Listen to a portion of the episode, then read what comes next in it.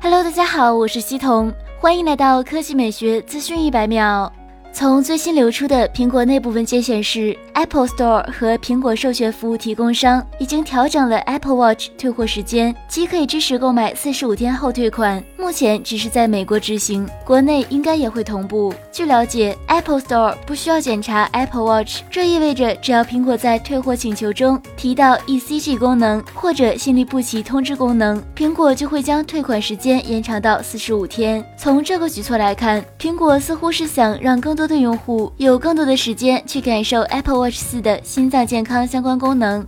根据美国市场调研显示，二零一八年第三季度全球智能手表出货量暴增百分之六十七，达到了一千万块。其中，苹果的 Apple Watch 以百分之四十五的市场份额，在全球智能手表市场上保持着领先地位。二零一八年第三季度，苹果公司售出了四百五十万块 Apple Watch。与去年同期的三百六十万块相比，增长了百分之二十五，远远领先于其他竞争者。预计今年苹果整个 Apple Watch 销量会达到两千四百万台。